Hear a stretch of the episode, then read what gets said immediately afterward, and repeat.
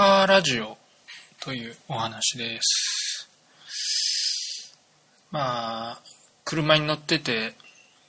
暇つぶしにラジオを聞く。まあ、そんな感じのやつです。えーと、まあ、その前に、えっとですね、あのーシュレティンガーの猫って、あのー聞いたことあると思うんですけど、まあ、えー一種の思考実験の一つで、実際にやったわけじゃないんですけど、まあ、こうやったらどうだみたいな、そういうやつですね、思考実験というのは。で、こう、その内容はどういう感じかっていうと、その、箱の中に、えっ、と、まあ、猫を入れるんですね。で、こう、その箱の中にはいろいろ仕掛けがあって、まあ、50%の確率で、その箱の中に放射能みたいな、まあ、強烈なやつが出る仕組みになってるんですね。で、この、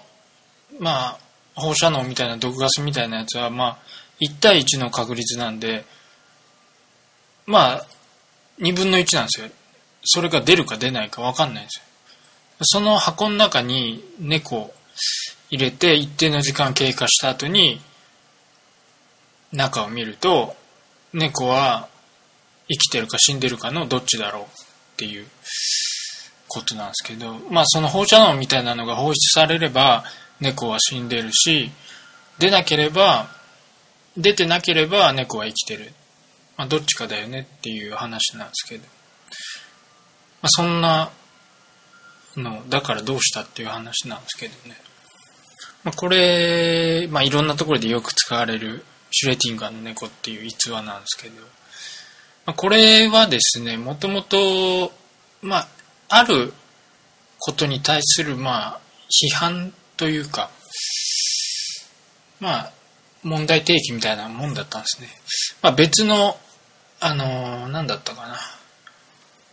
まあ僕もちょっと全然理系じゃないんで分かんないですけど量子力学とかのやつで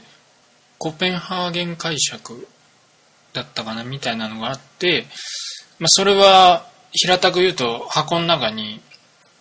電子、まあ、ボールでもいいですね。何でもいいんで箱の中に何か入れます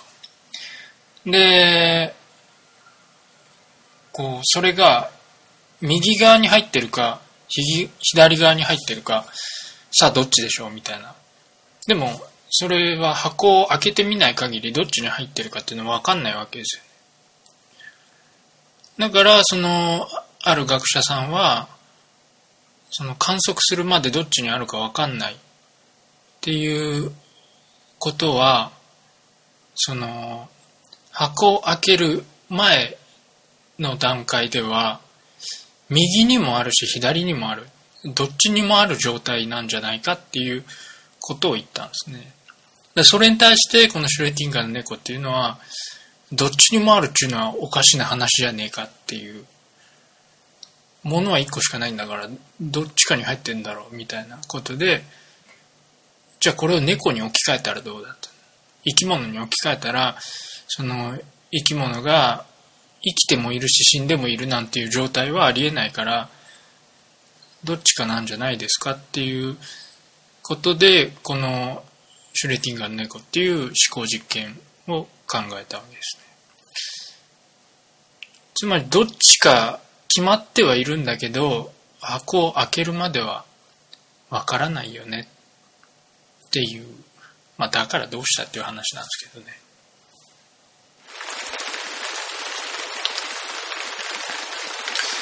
さてさて、えっと、カーラジオという話をしたいんですけど、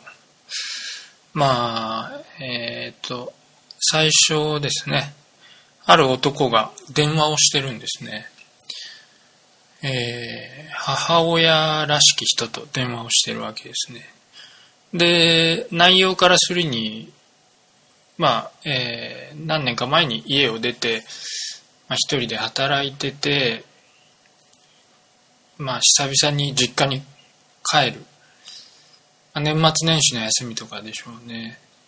そういうので、久々に実家に帰るんで、まあ親に連絡をしてる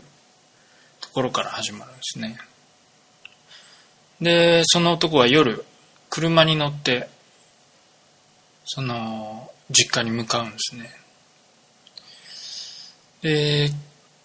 その男がいるところと実家までの距離っていうのは、まあ大体東京から大阪ぐらいまでの距離なんですよね。だ当然新幹線だったり、そういう速い電車だったり、あるいは飛行機だったり乗った方が当然早いし楽なんですけど、なぜか男は車に乗るんですね。で、高速道路を飛ばしながら、こう、向かっていくんですけど、それで、まあ退屈なんで、ラジオをつけるんですね。で、なんとなしにこう、聞きながら車を運転するんです。そのラジオ番組の中で、こう、ワンコーナーとしてこう、悩み相談みたいな、よくあるコーナーが流れるんですね。それと、このラジオのパーソナリティの方が、こう、視聴者じゃない、えっと、リスナーですね。リスナーからのメールを読み始めます。すると、まあ、ある女性からのメールで、ダイエットが続かないと。よくある話ですけどね、まあ。まあ、痩せたいなと思ってんだけど、まあ、どうしても食べちゃう。ダイエットが続かないんですっていうお便りを番組内で読むわけです。で、この車を運転してる男は、まあ、若干と痩せ型ぐらいの体型なんですね。だから、まあ特にこのラジオにも特に興味を持たず普通に聞き流してずっと車を運転しているわけです。で、しばらくするとサービスエリアに着きます。で、ちょっとこう、休みを取ろうと、財布の中身をちょっと気にしながら、コーヒーを買って一服します。で、休んでいると、近くでこう、ヤンキーの4人組が、まあ、ヤンキー、かどうかは知らないですけど、まあ、ヤンキーの定義が何なのかわかんないんで、まあ、ちょっと柄の悪そうな人たちが、若者がテラスの席で、まあ、くっちゃべってるわけですね。なんかいろいろ食べながら。で、その4人組は食べ散らかしたまんま自分たちの車に戻っていくんです。一服してた男はそれを見てまして、で、彼らの食べ散らかしたものをちょっとキョロキョロ見てるんですね。で、食べ残しのパンを見つけて、ささっとこう、自分のとこ持っていくんです。で、それを、ベンチでもくもく食べ出すんです。すると、こうパンをもぐもぐ食べてると、向こう側に止まってる車を見つけて、で、それ、人も乗ってるんで何かなって見てるんですけど、まあ、運転席には女性が座ってて、まあ、一人で、で、何かをこう見てるんですね。で、それ何かなっていうと、なんかまあ、よくあるこうお土産っぽい箱を手に持って、なんかこう、動かしたりしながらじろじろ見てるんですね。まあ、なんとなくこう、男は、その女の人は、そのお土産をなんか食べようかどうしようか迷ってんのかな、みたいな感じに見えるんですね。で、まあ、別に、だからどうってわけでもないんで、パンを食べ終え、食べ終えて、男はまた自分の車に戻ってで実家を目指す。そしてまた何時間かしたら次のサービスエリアがあってまたそこに入って休憩を取るんですね。でベンチに座りながらこうタバコをふかしてああ疲れたななんてこうやってるとまた向こう側の方に車が止まっててさっきの女の人なんですね。若干ちょっとぽっちゃりめの。さっきの女の人が車の中でまた同じようにそのお土産のなんかお菓子かなんかこうずっと見ながらこう悩んでる感じなんですね。でしばらくするとその女の人は車から出てそのお土産の箱をゴミ箱にちょっと悩みながらも捨てるんですね。で男はそれを見て女がいなくないなくなった後にゴミ箱を漁り始めるんですね。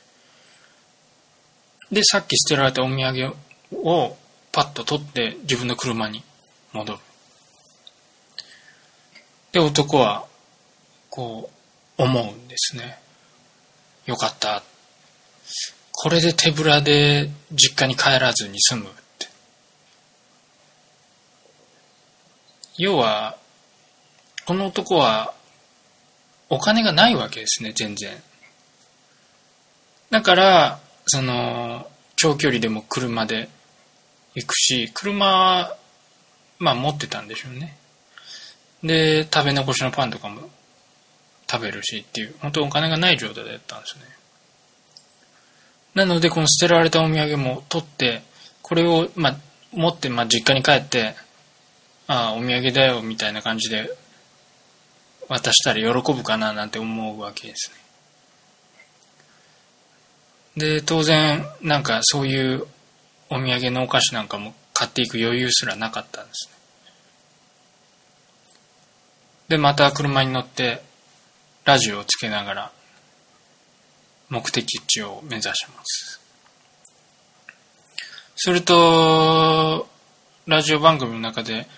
さっきのダイエットに悩む女性からまたメールが投稿されてるわけですね。で内容が旅行に行ってきたんだけれども友人のために買ったお土産を帰りにどうしても食べたくなった。まあ、どっかまあわかんないですけど、温泉旅行でもなんか行ったんでしょうね。お休みを利用して。で、まあ会社の同僚だったり、友達だったりにあげようと思って買った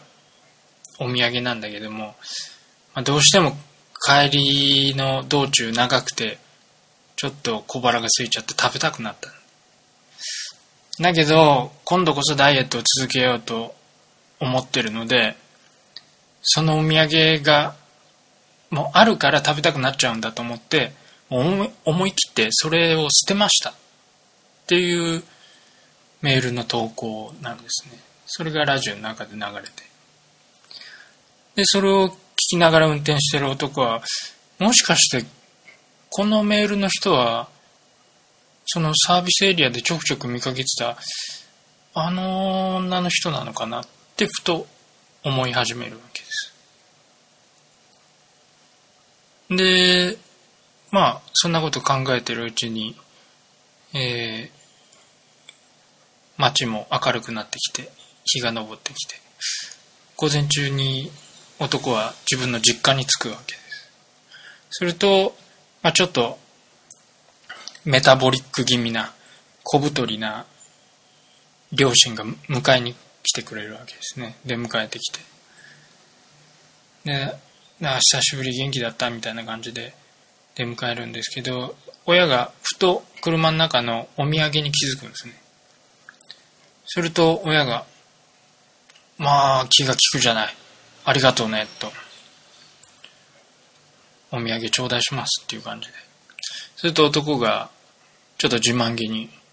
ああ、まあ帰り途中でサービスエリアで買ってきたんだよみたいな感じで言うんですね、まあ、本当はただ取ってきたもんなんだけど。でそれでこう家の中入って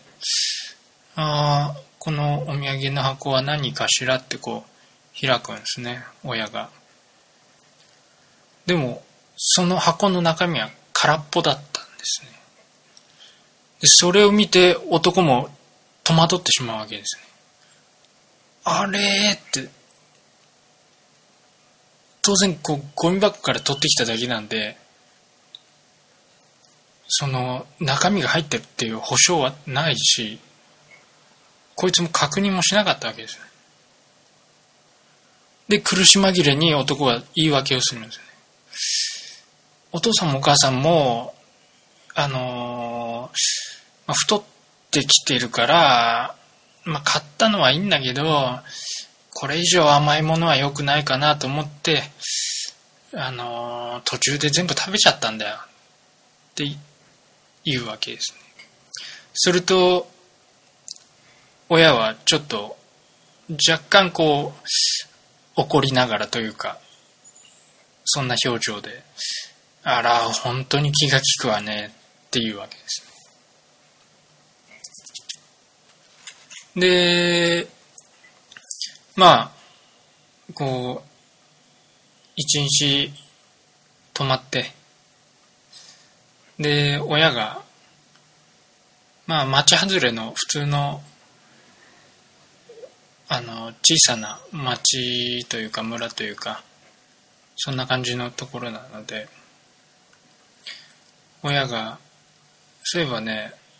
この辺り最近近所になんか新しい喫茶店ができたんだよって言うんです。ねまあこの辺で変わったことって言ったらまあそれぐらいだからまあなんか行ってきてみたらって言うんですね。暇だったら。なんかこう脱サラした人が喫茶店を始めた店らしくて最近割とにぎわってるよっていうんでまあ暇だしちょっとコーヒーでも飲んでくるかって行くんですでその近くの喫茶店に行ってコーヒーをすすってるとまた向こう側にサービスエリアで見かけた女が座ってるわけですね。すると、その女は、めっちゃ飯食ってんですよね。まあ、なんすかね、その、パスタ的なものだとか、まあサラダやら、まあトーストやら、でデザートも、普通にめっちゃ飯食ってるんですでこの男もこうあんまりお金がないんでちょっと羨ましそうな目で見るんですまあそれだけの話なんですけど、まあ、要するにこのたびたびサービスエリアとかこの喫茶店で見かけてたこの女っていうのは、別にラジオにメールを投稿してたあの女とは、全く関係がなかったんですね。この男はどうしても似たようなシチュエーションに遭遇したりとか、そのラジオも聞いてたっていうのもあるんで、どうしてもこのメールの人は、あの、お土産捨てた人なんじゃないかっ勝手に思い込んでたんですけど実際は全然違う人だったわけですね。だからあの捨てたお土産っていうのも別にダイエットをしたくてもう我慢して捨てたとかじゃなくて普通に自分で食ってたんですね。もう。だからラジオの人とは全く関係がなかった。まあそんなもんだよな。思いつつ男はこの生まれ育った自分の町の歩道をゆっくり歩いて帰った。